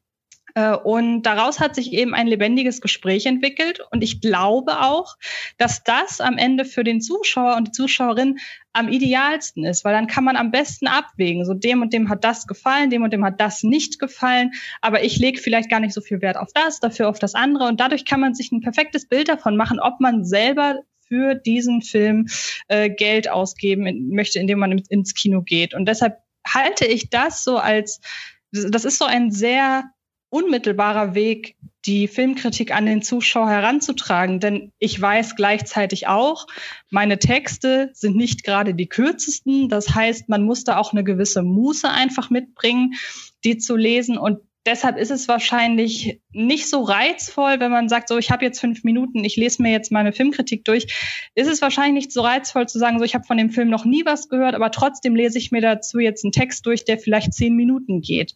Ähm, da ich aber, um da noch mal ein Thema im, äh, von vor ein paar Minuten aufzugreifen, da ich aber jeden Film, egal ob es nun Monster Hunter oder irgendwie das Debüt eines unbekannten österreichischen Regisseurs ist, da ich jedem Film die exakt oder fast exakt die gleiche Textlänge widme, ähm, mache ich da so gesehen auch keinen Unterschied, was die Größe des Films anbelangt. Deshalb so die leichtere Kon oder das leichtere Konsumieren geht, glaube ich, über YouTube, über Podcast. Ähm, auch wenn beim Podcast das Argument so ein bisschen da entgegenspricht, wenn man mal überlegt, wie lange heutzutage Podcasts sind, das ist ja auch nicht einfach mal eben weggehört. Mhm. Aber ähm, ich glaube, so YouTube und Podcast lässt sich auch, und das ist auch wieder so ein Punkt, das lässt sich eben auch gut nebenbei konsumieren. Und das ist etwas, das finde ich sowohl bei sowas als auch beim Filmkonsum selber unschön, wenn man da immer sagt, so ich habe jetzt nebenbei einen Film, Schrägstrich ein YouTube-Video, Schrägstrich ein Podcast an, mach aber eigentlich was ganz anderes und lass das so nebenbei laufen. Bei einem Text muss man sich ja wirklich konzentrieren und den kann man nicht mal so nebenbei lesen. Aber summa summarum, ich mag insgesamt am liebsten. Auch wenn ich so langsam merke, dass mir auch das Reden Spaß macht, aber genauer bin ich einfach im Texten. Du sprichst unter dem Titel äh, Faire Filmkritik, was man auch als Beitrag auf deiner Seite findet, sprichst, sprichst du auch ähm, etwas kritischer über den exponentiellen Wachstum eben solcher Podcast-Formate, Filmkritiken etc. Jeder kann sich schnell so nennen. Hast du das Gefühl, dass dennoch ähm, man schnell entlarven kann, was eine gut fundierte Filmkritik ist und was wirklich eher vielleicht die Hobbyistin ist, die jetzt äh, Lust hat, mit der Freundin oder dem besten Freund einen Podcast aufzumachen? Ja, also einmal ganz kurz, um das einzuordnen, diesen Text. Ich habe den vor vielen, vielen Jahren geschrieben, habe auch extrem viel Reaktionen darauf bekommen und möchte zwar sagen, ich, der Text ist auch aus so einer gewissen Wut heraus tatsächlich entstanden zu dem Zeitpunkt. Ich habe ihn gar nicht so wütend gelesen. Ich fand den äh, sehr, sehr differenziert. Das freut mich. Aber jedenfalls, das habe ich ja irgendwann auch mal vor ein paar Jahren drunter geschrieben. Mittlerweile sehe ich nicht mehr alles so zu 100 Prozent, aber ich möchte trotzdem den Text nicht verändern. Deshalb, natürlich stehe ich immer noch hinter dem Text in einzelnen Detailaussagen. Tatsächlich muss ich aber sagen, das sehe ich heute ein bisschen anders. Ich bin, habe man ist auch, man reift ja auch mit der Zeit. Und ähm, aber zu deiner Frage, ich äh, glaube, dass es für den Konsumenten oder die Konsumentin gar nicht unbedingt relevant ist, verdient derjenige, der das gerade schreibt, jetzt Geld mit seiner Meinung oder nicht? Denn wenn man so im Laufe der Zeit Texte, äh, Texte liest oder auch Videos liest oder Podcasts sich anhört, dann ist ja auch durchaus für den einen oder anderen wichtig, mit dem äh, Rezensenten äh, zu connecten. Und das kann auch jemand machen, der dafür kein Geld bekommt. Das ist ja völlig fein. Und deshalb hat da jeder auf jeden Fall sein äh, sein Recht zu dem, zu dieser, ich nenne es mal Kunstform Filmkritik etwas beizutragen. Ähm, aber trotzdem wird Filmkritik heutzutage sehr inflationär gebraucht. Äh, das liegt auch einfach an den Möglichkeiten, die das Internet bietet, die gewisse Apps bieten, äh, Stichwort Letterboxd und Co. Mhm. Und ähm, ich finde aber, solange es eben differenziert ist und nicht dazu, da, da, dazu übergeht zu sagen, ey, ich habe den Film gesehen, den fand ich scheiße, also ist der Film scheiße. Und da muss man, da müssen wir ehrlich sein, es gibt solche Texte. Und zwar nicht nur bei den Hobbyleuten, sondern auch bei den professionellen Leuten. Und solange es sowas gibt, bin ich halt, was die Inflationalität der Filmkritik, der Filmkritik angeht, schon so ein bisschen geteilter Meinung, aber letzten Endes macht das nichts, äh, ist, ist es, glaube ich, für den Konsumenten irrelevant. Kriegt derjenige jetzt Geld für seine Meinung oder nicht? Aber man kann, und da um auch nochmal auf das Thema Subjektivität und Objektivität kurz aufzugreifen. Ich würde sagen, dass jemand, der professionell Filmkritik betreibt, dass man von dem einen gewissen objektiven Ansatz erwarten kann. Damit meine ich halt, um ein Beispiel zu nehmen, was, äh, was jetzt mich angeht. Ich bin überhaupt kein Fantasy Fan und kann mit Fantasy, dem Fantasy-Genre null Komma nix anfangen. Aber trotzdem kann ich ja deshalb nicht in einen Film, in einen neuen Fantasy-Film gehen und sofort auf Abwehr schalten und sagen so, ich, ich mag sowieso kein Fantasy. Also kann das ja nichts werden. Ich bin trotzdem, finde ich, dem Konsumenten gegenüber verpflichtet, diese persönlichen Belieben irgendwie so weitestgehend beiseite zu rücken, wenn ich einen Text verfasse. Also ich könnte eine wirklich gute Kritik über die äh, Herr der Ringe Filme schreiben, weil das wirklich ganz hervorragende Fantasy äh, Filme sind, aber ich persönlich würde sie mir nie angucken, weil ich sie nicht mag. Und ich finde, dass man von einem professionellen Filmkritiker oder einer, von einer professionellen Filmkritikerin erwarten kann, dass sie da den Unterschied machen kann. Und äh, was aber wiederum nicht bedeutet, dass Leute, die es hobbymäßig be äh, betreiben, nicht auch kreativ schreiben können und sich damit auch ein gewisses Publikum äh, heranzüchten können. Antje, da bin ich tatsächlich überhaupt nicht deiner Meinung. Ähm, sondern ähm, ich habe äh, für mich ist immer dieses Paradebeispiel Filme von Angela Schanelek. Also man merkt schon die Beispiele, die wir wählen, äh, wir kommen aus verschiedenen Richtungen. Ne? Aber äh, Filme von Angela Schanelek, das sind für mich wie Jazz. Ähm, und die Filmkritiker sind oft aber keine Jazz-Fans, sondern Fans von Vivaldi. So, dann sehen Sie einen Film von Angela Schanelek und sind völlig konsterniert, ähm, können damit überhaupt nichts anfangen und denken aber dennoch, weil Sie ja professionelle Filmkritiker sind, äh, dass Sie jetzt da ähm, ungebremst Ihren Senf dazugeben können. Und ähm, ehrlich gesagt bin ich der Meinung, äh, man muss als Filmkritiker nicht über jeden Film schreiben. Also wenn man merkt, dass man da komplett die falsche Zielgruppe ist oder ähm, dass einem der Film völlig entgeht, dass der womöglich was hat, was mir aber, wo ich keinen Zugang finde. Ich finde nicht, dass man dann sich zu Wort melden muss. Also so wichtig ist dann die eigene Meinung vielleicht nicht.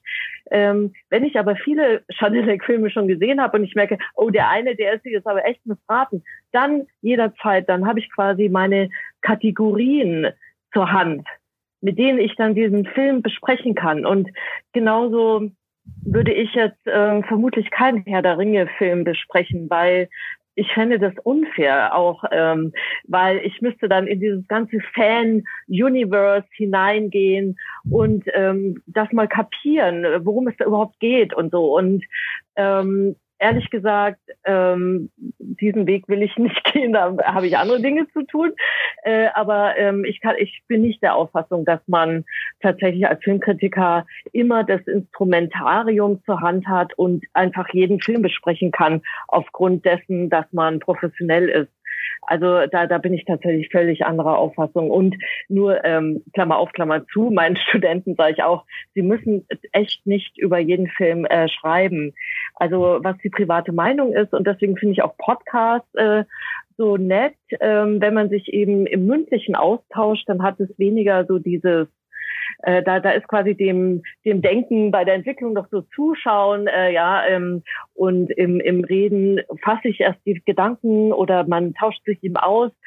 Und das ist für mich immer eine wunderschöne Vorstufe für Filmkritik.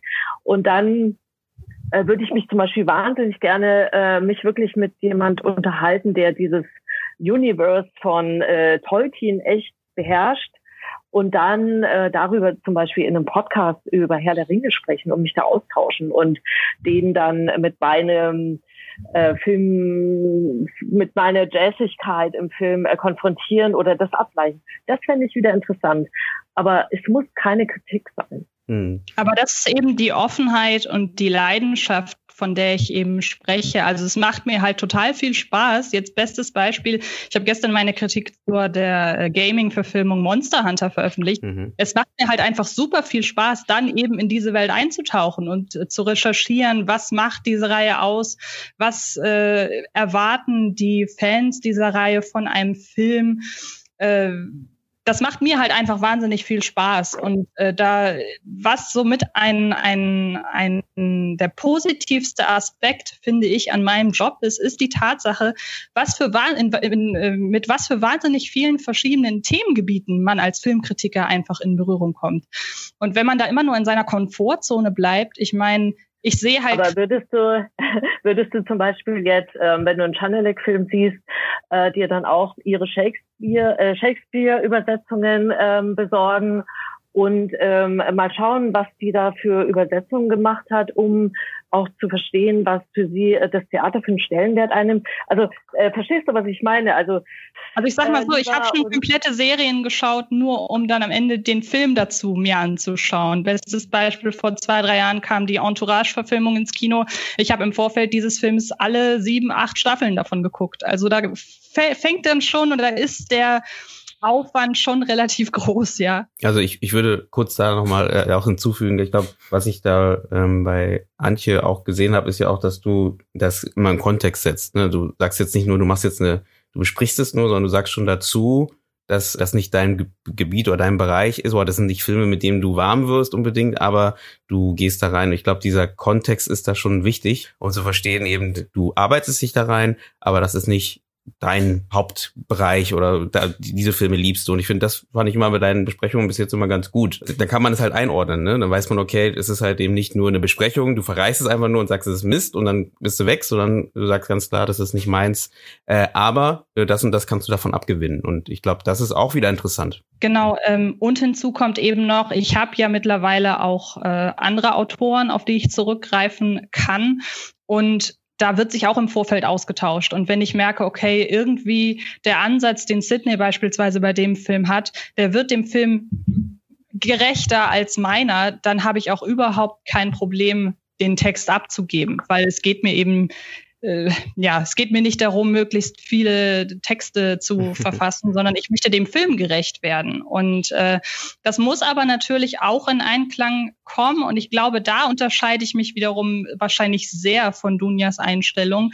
Ich habe einen gewissen oder oder ich glaube, meine meine Art der Filmkritik unterliegt einem gewissen Service-Charakter. Und ich bin damit schon sehr, sehr oft ähm, mit anderen Kritikerinnen und Kritikern, die Filmkritik eher als eigene Kunstform betrachten, aneinander geraten. Ähm, aber ich stehe dazu, dass ich sage, ja, Filmkritik, zumindest so wie ich sie verstehe, kann auch eine Art Dienstleistung sein. Und ähm, ich glaube, das ist auch, kommt auch so ein bisschen daher, dass ich ja letztendlich mit den Texten auch mein Geld verdienen muss. Und ich kann nicht sagen, ja gut, äh, keine Ahnung, kein Ohrhasen 5, äh, der ist zwar überall präsent, aber da wird sowieso mhm. viel beschrieben, deshalb schreibe ich da nicht auch drüber, ja, ich muss davon aber meine Miete bezahlen. Also ein gewisser, ähm, da muss man halt Abstriche machen und ich überlasse die Interpretation und die äh, intellektuelle Analyse und was man alles machen kann, das überlasse ich liebend gern Kolleginnen und Kollegen, aber das ist einfach nicht mein Bereich und ich finde es völlig in Ordnung, dass es da verschiedene Bereiche gibt und ich sage auch ganz klar, äh, wenn ja, wenn das nicht dein Qualitätsanspruch ist, ja, passiert, dann such dir das, was, dann such dir einen anderen, der das eben, der den eben erfüllt. Und es ist völlig fein. Es gibt so viele äh, geschätzte Kolleginnen und Kollegen, die bestimmt auch deinen Qualitätsanspruch erfüllen.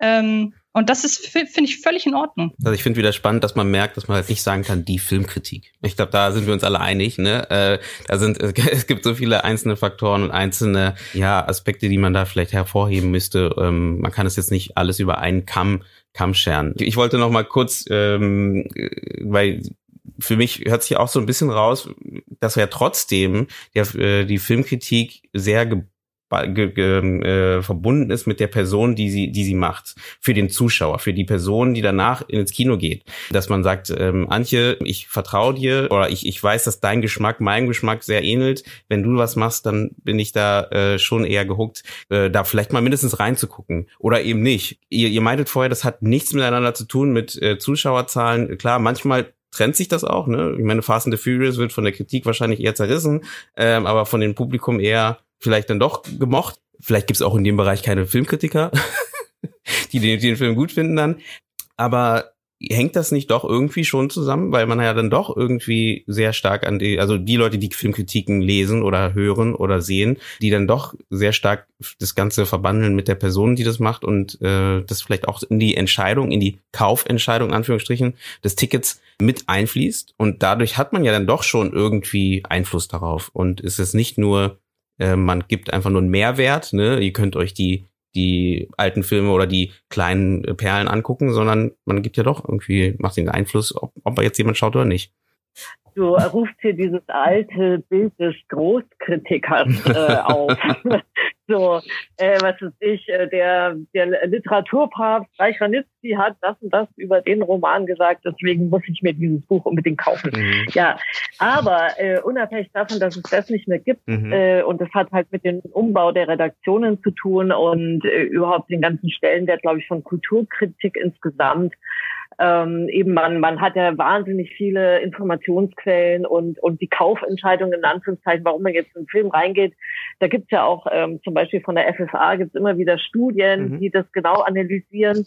Und ich glaube, so die größte Entscheidung ähm, ist der Trailer und dann kommt die Starbesetzung und dann kommt das Thema und, und relativ weit abgeschlagen äh, steht dann die Kritik ähm, quasi als Entscheidungskriterium, warum man in einen Film geht. Also man soll sich jetzt als Filmkritiker nicht überschätzen, aber ähm, wenn wir jetzt schon die Leser haben, die dann die Filmkritik gelesen haben, ist es, glaube ich, schon so, dass man so ein bisschen auf den die Autorin vertraut, mhm. ja, dass man sagt, okay, ähm, also ich teile, ich weiß, wenn die und die den Film empfiehlt, dann weiß ich, was auf mich zukommt und darauf habe ich Lust. Also gehe ich jetzt in diesen Film hinein. Und ähm, das hängt vielleicht auch ein bisschen damit zusammen, auch was ich vorhin eben sagte, man muss jetzt auch nicht über jeden Film äh, quasi schreiben, weil man, man schafft sich ja selbst so ein Portfolio auch als Kritiker und wird dann ähm, und, und schafft sich dadurch auch eine gewisse Leserschaft. Also äh, eben die dann wissen, okay, also es ist so, hat auch was mit ähm, na, mit, mit Glaubwürdigkeit zu tun. Ne? Also wenn, wenn ich jetzt über einen Film von Chanelek schreibe, dann wissen die, okay, ähm, die weiß, wovon sie spricht. Wenn ich jetzt über einen Blockbuster schreiben würde, dann wären die wahrscheinlich so etwas vorsichtig. Mhm. Ähm, und, äh, und da gibt es eben so eine ganz starke Leserbindung und ähm, Vertrauen in den Autor. Und also Stammleserschaft ist auch so ein ähm, Punkt.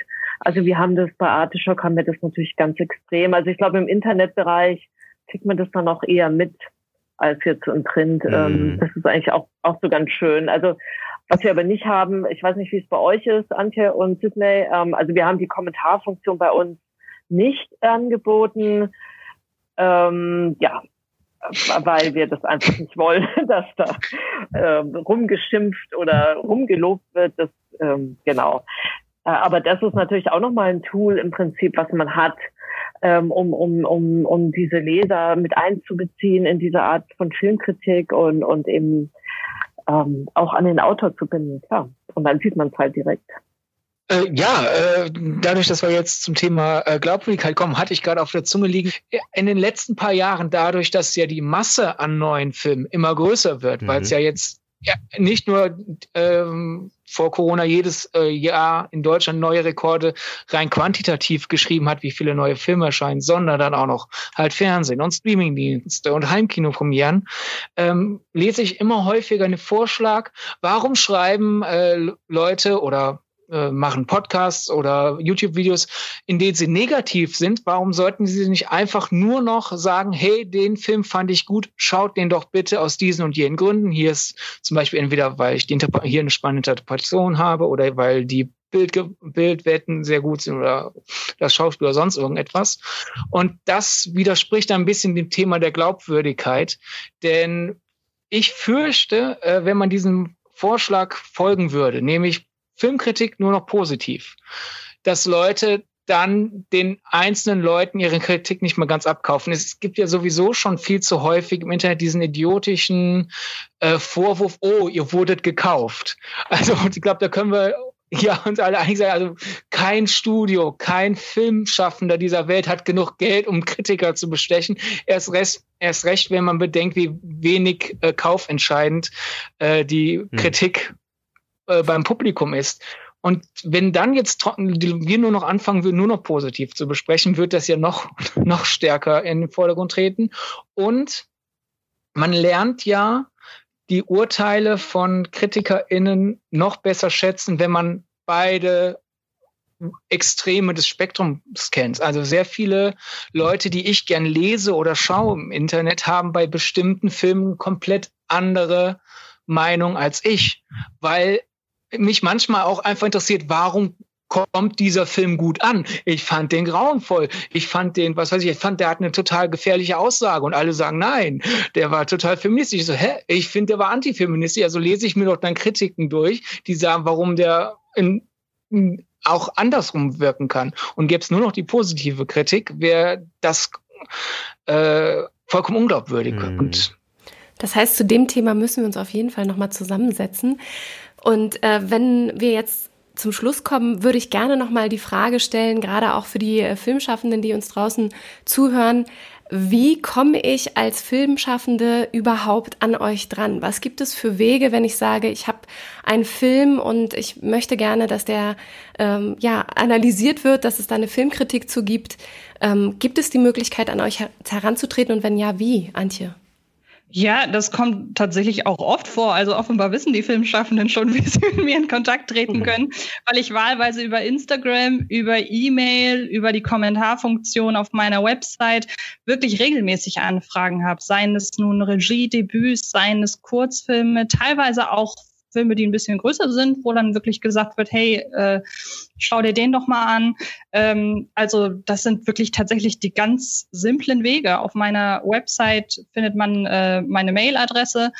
Äh, wie gesagt, man kann über die gängigen sozialen Netzwerke mit mir in Kontakt treten. Das ist Facebook, das ist Twitter, das ist Instagram. Also ich bin da sehr breit aufgestellt und äh, freue mich immer, wenn ich derartige Post bekomme, muss aber auch tatsächlich sagen, dass ich äh, einfach aus Zeitgründen nicht die schnellste Antworterin bin, bin in dieser Hinsicht. Also wenn sich Leute an mich wenden, die kriegen definitiv ihre Antwort. Es dauert vielleicht manchmal ein, zwei Wochen, weil ich mir dann auch versuche, Freiräume zu schaffen und dann zu gucken, wenn ich jemandem schreibe, ja, mache ich, dann will ich es auch relativ zügig dann äh, gemacht haben.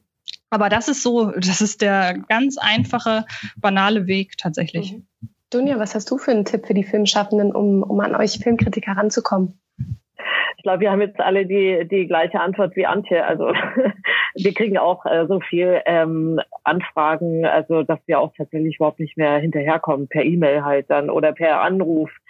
Also meine, wir haben ja ein Impressum, da steht alles, alle Kontaktdaten stehen da drin und ähm, wir werden angerufen, dann sage ich ja, okay, schickt uns einen Link äh, keine Zusage, ohne den Link gesehen zu haben, also den Film gesehen zu haben. Und dann wird, dann überlege ich ähm, eben im Sinne dessen, was wir vorhin besprochen haben, ähm, für, äh, zu wem könnte der Film passen. Also wenn ich finde, dass der interessant ist, also dann frage ich in der Redaktion rum, äh, wer hätte Lust, ihn zu besprechen.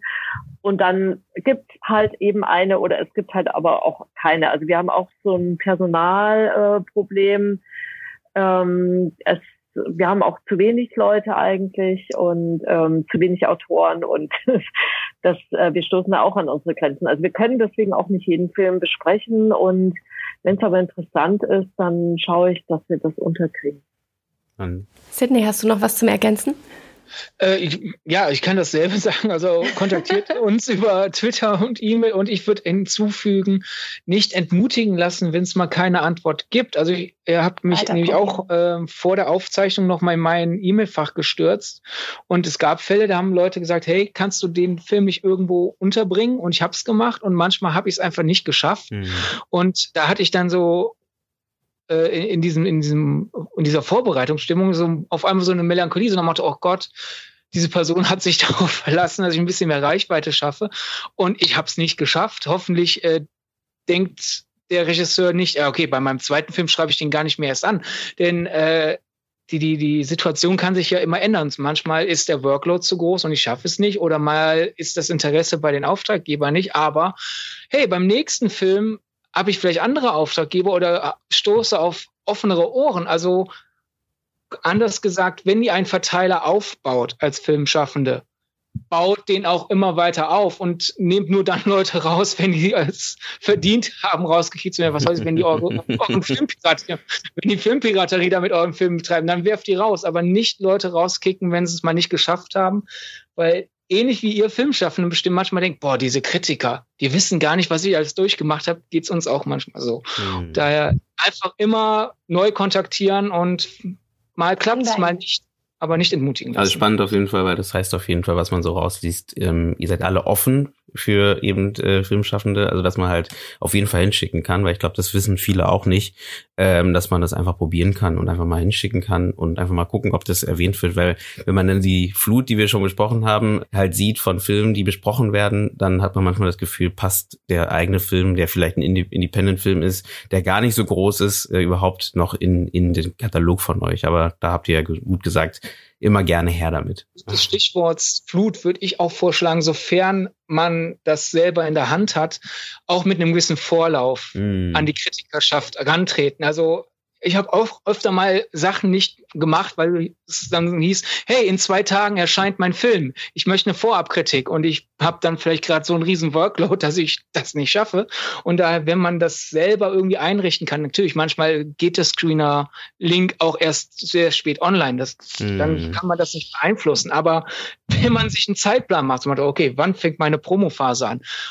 Uns vielleicht mehr als ein paar Tage, im Idealfall sogar vielleicht mehr als ein paar Wochen Zeit geben, äh, dann erhöhen sich die Chancen einfach, dass da eine zeitliche Lücke frei wird oder zum Beispiel bei Leuten wie mir, die die ähm, mehr bei anderen veröffentlichen, ich vielleicht auch mal dann beim zweiten, bei der zweiten E-Mail, die schreibt, komm, der Film ist toll, nimm doch die Kritik von mir zu dem an, dass ich dann äh, das eher schaffe, als nur also auf jeden Fall zeitig auf euch zukommen. Die Offenheit ist da. Mir ist im Gespräch klar geworden, wie auch Eugene vorhin schon sagte, es gibt nicht die Filmkritik, sondern es gibt äh, diverse oder verschiedene Herangehensweisen. Was ich aber deckend fand, ist eben, dass ihr alle sehr wertschätzend diese Kritiken verfasst, sehr fair, sehr fundiert und dass das auch maßgeblich sein sollte, wenn man als Filmkritiker oder Filmkritikerin arbeitet. Ich bedanke mich ganz herzlich bei euch für das Gespräch und bedanke mich auch bei der Zuhörerschaft draußen. Vielen, vielen Dank für, für alle, die uns bei Steady unterstützen. Und ähm, was ich total vergessen habe, am Anfang schon mitzusagen, aber das gebe ich euch dreien jetzt einfach als Gedanken mit. Wir haben nämlich immer eine Wildcard, die wir vergeben. Das heißt, die jeweiligen, die bei uns zu Gast waren, haben die Möglichkeit, eine Person, die sie aus ihrem Dunstkreis kennen, äh, bei uns weiter zu empfehlen als Gast. Das heißt, liebe Antje, liebe Dunja, lieber Sydney, nehmt gerne den Gedanken mit, wen ihr vielleicht hier gerne mit einem bestimmten Thema hören wollt. Und den Namen könnt ihr uns gerne per Mail noch nachschicken. Und ich würde sagen, ich mache die Klappe zu und wünsche euch einen wunderschönen Start in den Tag, einen wunderschönen Nachmittag oder Abend, je nachdem, was ihr gerade macht. Und ich würde sagen, bleibt im Gespräch und wir hören uns. Macht's gut.